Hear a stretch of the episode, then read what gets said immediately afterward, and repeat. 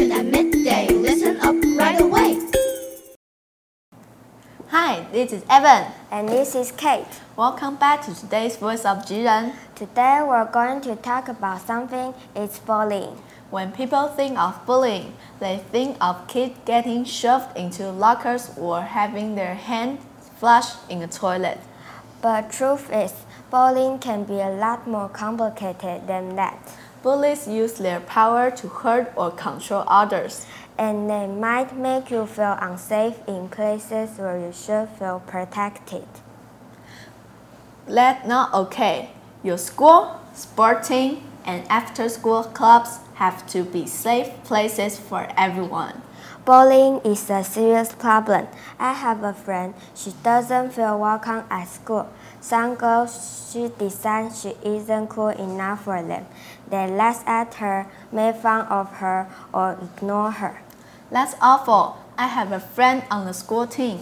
He's afraid of coming to school for practice because one of his teammates always does bad things to him. Worst of all, nobody seems to notice his problem.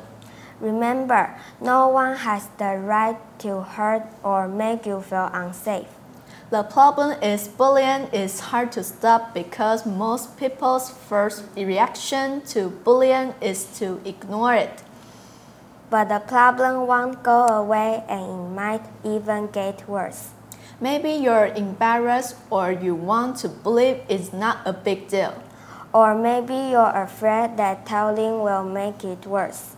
Or maybe you're worrying that people won't understand or be able to help. But trust us, there's only one way to deal with bullying. Stop, walk away, and tell an adult. Yes, help yourself and help others. We, we, that's how we should fight against bullying. Alright, that's all for today. Thank you for listening. Stay tuned to our program. See you. Bye. Voice of Jiren.